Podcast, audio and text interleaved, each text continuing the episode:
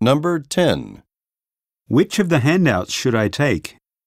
A, Take a taxi downtown.